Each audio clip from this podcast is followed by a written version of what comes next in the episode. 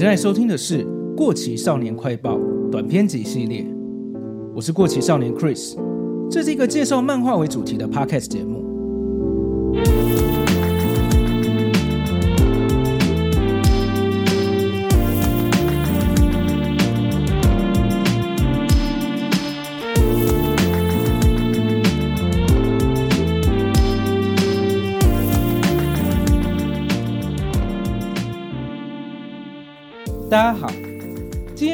篇集系列的第二集。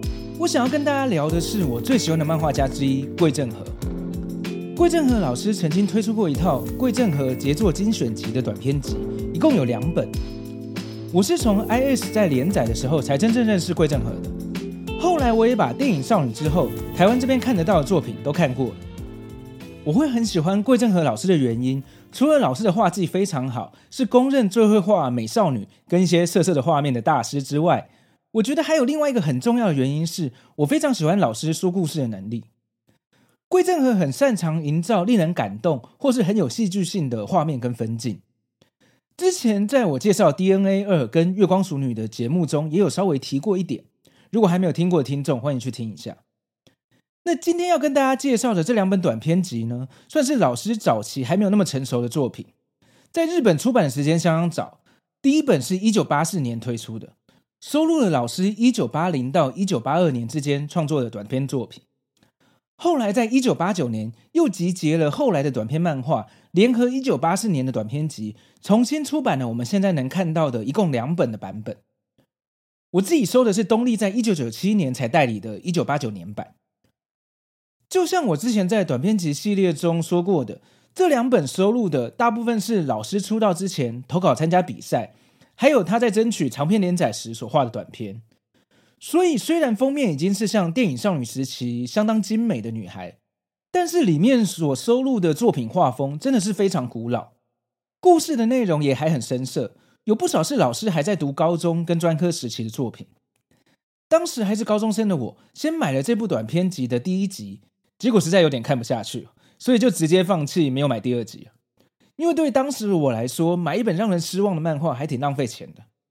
但其实我错了。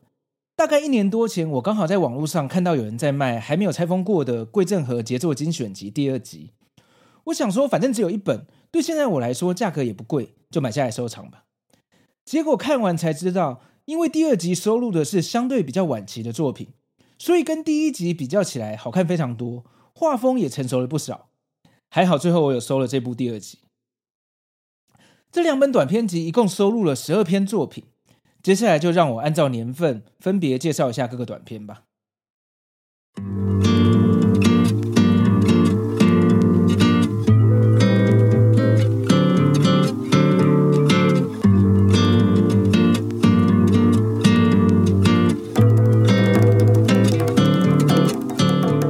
接下来我会提到各个短篇的故事内容，如果不喜欢被爆雷的话，就自己注意一下吧。首先，第一篇是一九八零年创作的《小艺》，这是桂正和老师在高二的时候画的。他拿这篇来投稿一九八零年 Jump 的月历赏。先说个题外话，当年桂正和老师参加了很多漫画投稿，他的目的其实是为了想要拿奖金去买他梦寐以求的音响。老师从国二开始一直投稿到高中都没有得奖。但他却被 Jump 编辑部的鸟岛和彦，也就是挖掘了鸟山明的传奇编辑注意到了。鸟岛和彦亲自打电话给桂正和，要他来编辑部聊一聊，从此开启了老师进入漫画界的契机。这篇小艺当时虽然没有在 Jump 的月历赏获奖，但是却在同一年的手冢赏获得了佳作。剧情是一个变身英雄的故事，主角小艺是一个人造人，但他的脑袋还有体育细胞都不太行。常常受到女同学的嘲笑。另一方面，全校都很关注的校花校草北见跟敬业是一对让人羡慕的情侣档。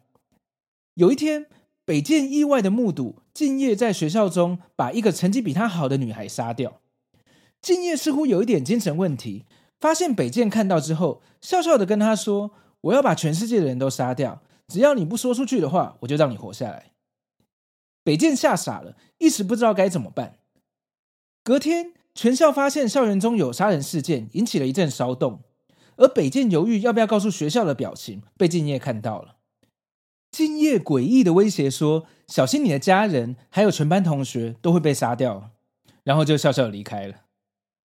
主角小易看到了彷徨无助的北见，觉得他有点不对劲，于是对北见说：“我的爸爸是个穷发明家，开了一间店，有烦恼或是痛苦的事情都可以来找我们聊一聊，也许可以帮你解决问题哦。”后来北见家里发生了爆炸事件，无助的北见来到小易家，对着一台自动贩卖机发泄了他的情绪。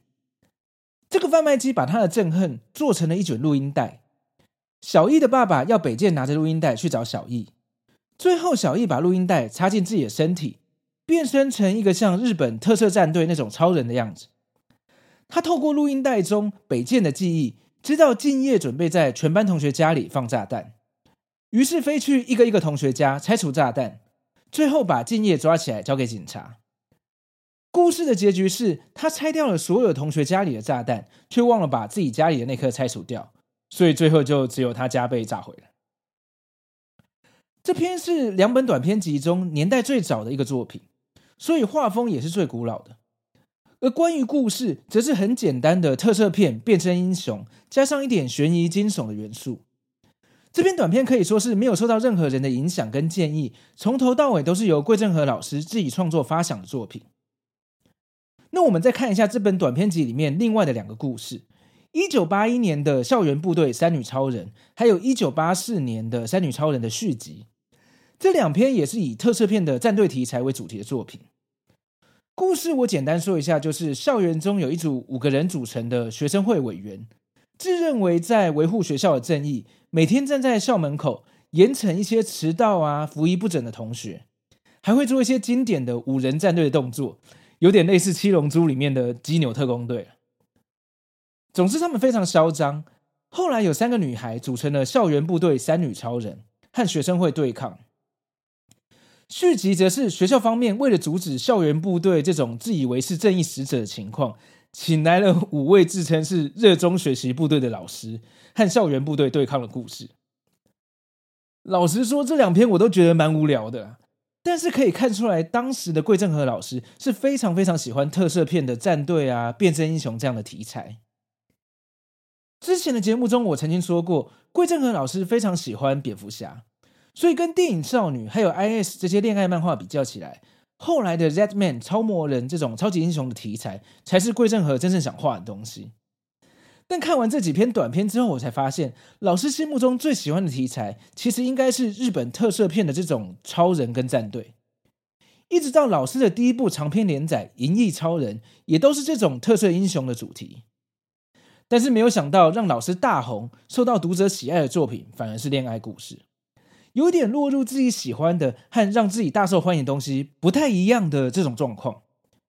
所以是什么样的契机，让热爱特色英雄的桂正和老师开始画恋爱漫画的呢？答案就是前面提到的 Jump 编辑部的传奇编辑鸟岛和彦。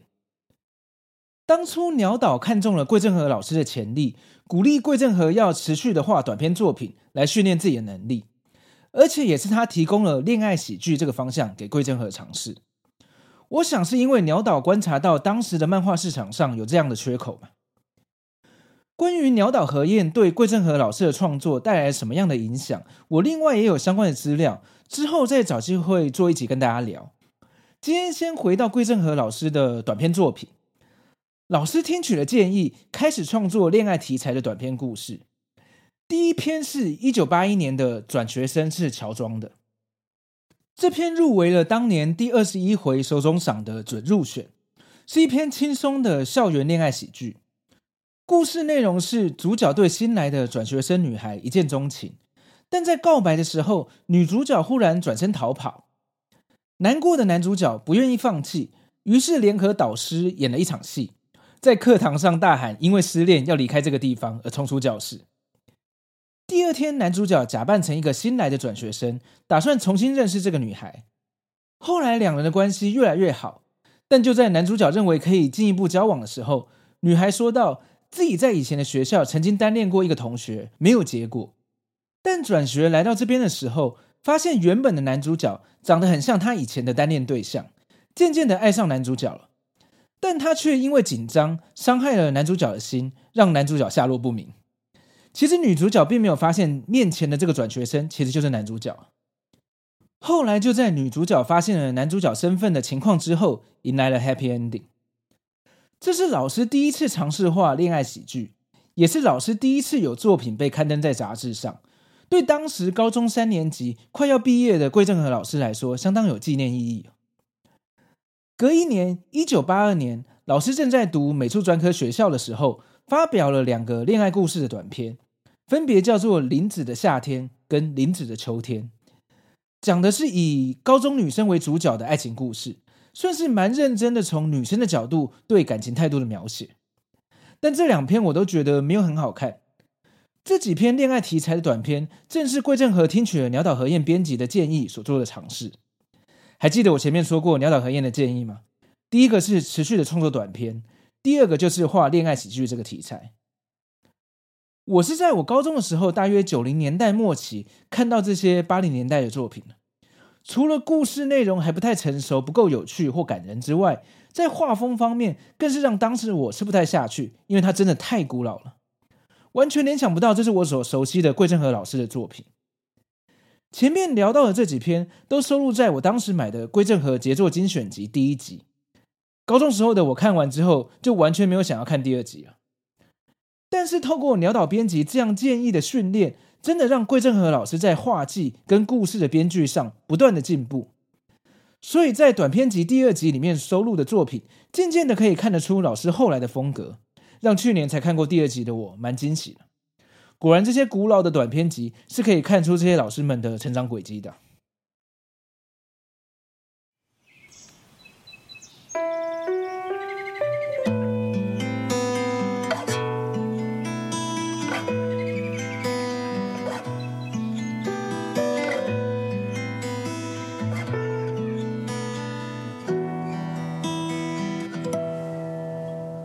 接下来要聊的是老师在一九八五到一九八九年之间所画的短篇，收录在《桂正和精选杰作集》第二集。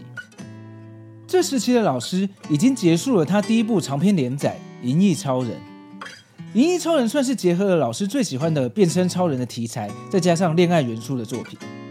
其实我没有看过，因为年代真的太久远了，而且这时期桂正和老师的画风也还算是蛮古老的。当时这部作品虽然不算大红。但也让桂正和老师有了一点名气，甚至还有改编成电视动画。完成了第一部长篇连载，老师对于恋爱故事的掌握越来越有经验。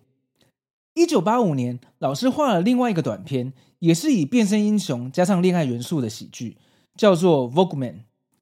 这个名称应该是在恶搞《超人力霸王》奥特曼的。它的确也又是一部类似《超人力霸王》，也就是咸蛋超人这样的特色英雄题材。但令我惊艳的是，这次他所描写的爱情喜剧的部分比之前有趣很多。整体来说，画风跟故事已经进步到会吸引我去看，并且觉得有趣。我稍微介绍一下这篇故事：西元一九叉叉年，地球第一次出现了怪兽。一年后，人类渐渐习惯了怪兽所带来的恐怖感，已经适应这种生活了。一旦有怪兽出现，当然就会有英雄登场。这个为了地球跟怪兽对战的超人叫做 Vogman，但他目前恶名远播，非常不受欢迎。因为每次他跟怪兽对战的时候，总是破坏了很多建筑物。怪兽被打倒之后，腐化的尸体也会发出强烈的恶臭，政府要花好几个礼拜才能处理掉，也引起周遭居民的抗议。这种特别描写传统上不特别强调的写实设定，还蛮有趣的。比这一两年蛮有人气的少年漫画《怪兽八号》还早了三十年呢。好，回到故事，男女主角细树和小丽是一对恋人。某天他们出门约会的时候，刚好遇到怪兽来袭，Vogman 也出现对抗怪兽。和往常一样，附近的大楼、天桥等等都被破坏了。路边的群众都非常生气，对着 Vogman 叫骂，包括女主角小丽也是非常讨厌他。觉得他把一个快乐的约会给搞砸了。晚上，男主角细数送小丽回家的路上，小丽还在大骂着他最讨厌 Vogman 了，毫不在乎的破坏大楼，还有讨厌他全身绿色的怪样子。为什么不是比较可爱的粉红色或是淡紫色呢？细数一边安抚他，一边送他回家。后来，细数一个人回家的路上，遇到一个陌生男子，冲到细数面前喊了一声：“从现在开始，我俩互换，你就是 Vogman 了。”接着，男子额头上发出了一道光线，注入到细数的额头，让细数头上出现了一个标记。这个人就是白天和怪兽打斗的那个 Vogman。他哭丧着脸说：“他已经无法再当 Vogman 了，因为他今天回家的时候，发现女朋友留了一张字条跟他分手了。而 Vogman 的动力来源是纯爱，所以当他女朋友跟他分手的那一刻，就无法再变身了。他看到细数和女朋友那么要好，就决定选择细数接手这个能力。除非细数和小丽之间的爱消失了，不然 Vogueman 的能力是不能再传给别人的。”另外，当爱的力量强大的时候，额头上的标记会是粉红色的。这时候，Vogueman 就会有百分之百的能量。如果爱渐渐消失的时候，标记就会变成黑色，Vogueman 就会失去力量。不想跟小丽分手的细数，只好接下这份英雄工作。后来，细数和小丽在一次约会中，第一次遇到怪兽出现了。因为一些意外，细数不得不在小丽面前变身成 Vogueman。知道这件事的小丽非常震惊，想到自己非常讨厌 Vogueman，渐渐的开始厌恶细数。而这样的心情转变，也让 Vogueman 额头上的标记突然变成黑色。失去了能量，让怪兽占了上风。但因为系数变身成的 Vogueman，就算被攻击，还是非常小心翼翼的避开大楼、天桥跟路上的车子，让这些东西不要因为他们的战斗而被破坏。围观的群众开始觉得今天的 Vogueman 似乎跟之前不太一样，渐渐的开始帮 Vogueman 加油声援。而小丽也发现，系数变身的 Vogueman 外形改变成他之前说过希望的粉红色跟淡紫色。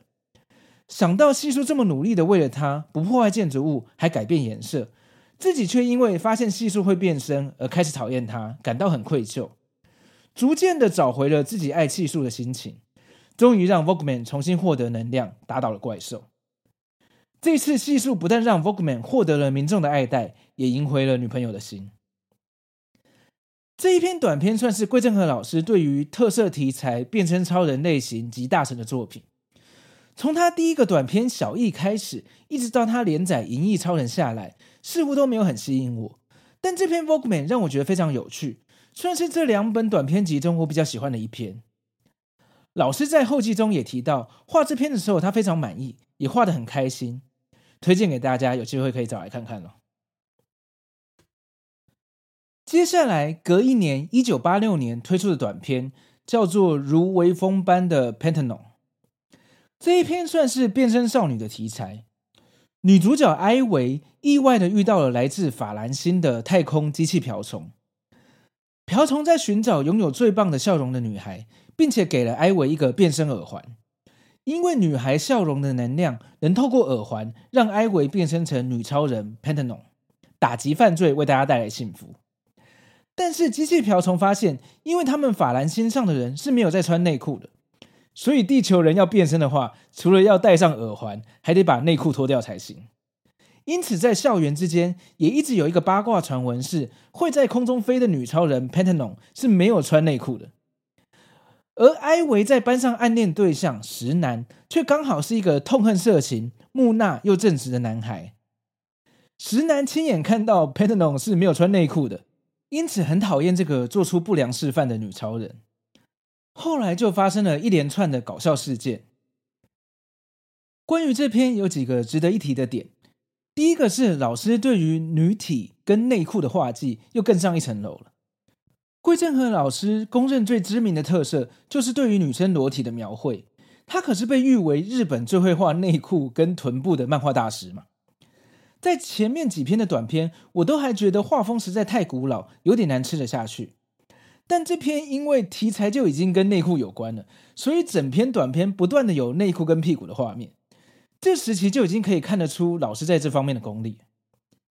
接下来第二个值得注意的点就是。老师在后记中说到，这篇里面一脱掉内裤就会变身，这么荒谬离谱的设定，其实是他在跟鸟山明老师电话聊天的时候想到的设定。大家如果记得《七龙珠》前期悟空还是小孩子的那段剧情，也常常出现这种跟内裤有关的恶搞。我觉得这算是鸟山明老师很喜欢的恶趣味吧。不难想象鸟山明在电话中提供这些点子给桂正和的情形。毕竟之后也有发生鸟山明建议桂正和把主角画成超级赛亚人的例子。关于鸟山明跟桂正和的电话交情，我在《过期少年快报》的 EP 二有做过一集，分享两位老师之间的对谈访问。有兴趣的话，可以去听听看。最后一个值得注意的点就是，听完刚刚的故事设定，有没有觉得跟后来的月光淑女 Shadow Lady 很像呢？一样是遇到神秘的生物，赐予了神奇的力量；一样有正直又使脑筋的男主角。两个女主角也遇到了类似的爱情烦恼。我想，月光熟女的故事架构应该也是从这篇短片慢慢发展出来的。那关于月光熟女的详细介绍，也欢迎去听听看我之前做过的节目了。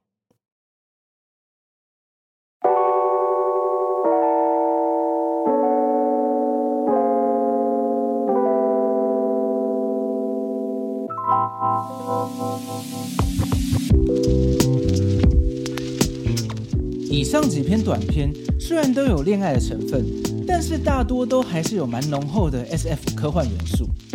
因为桂正和老师喜欢的题材还是跟特色还有 SF 有关的东西。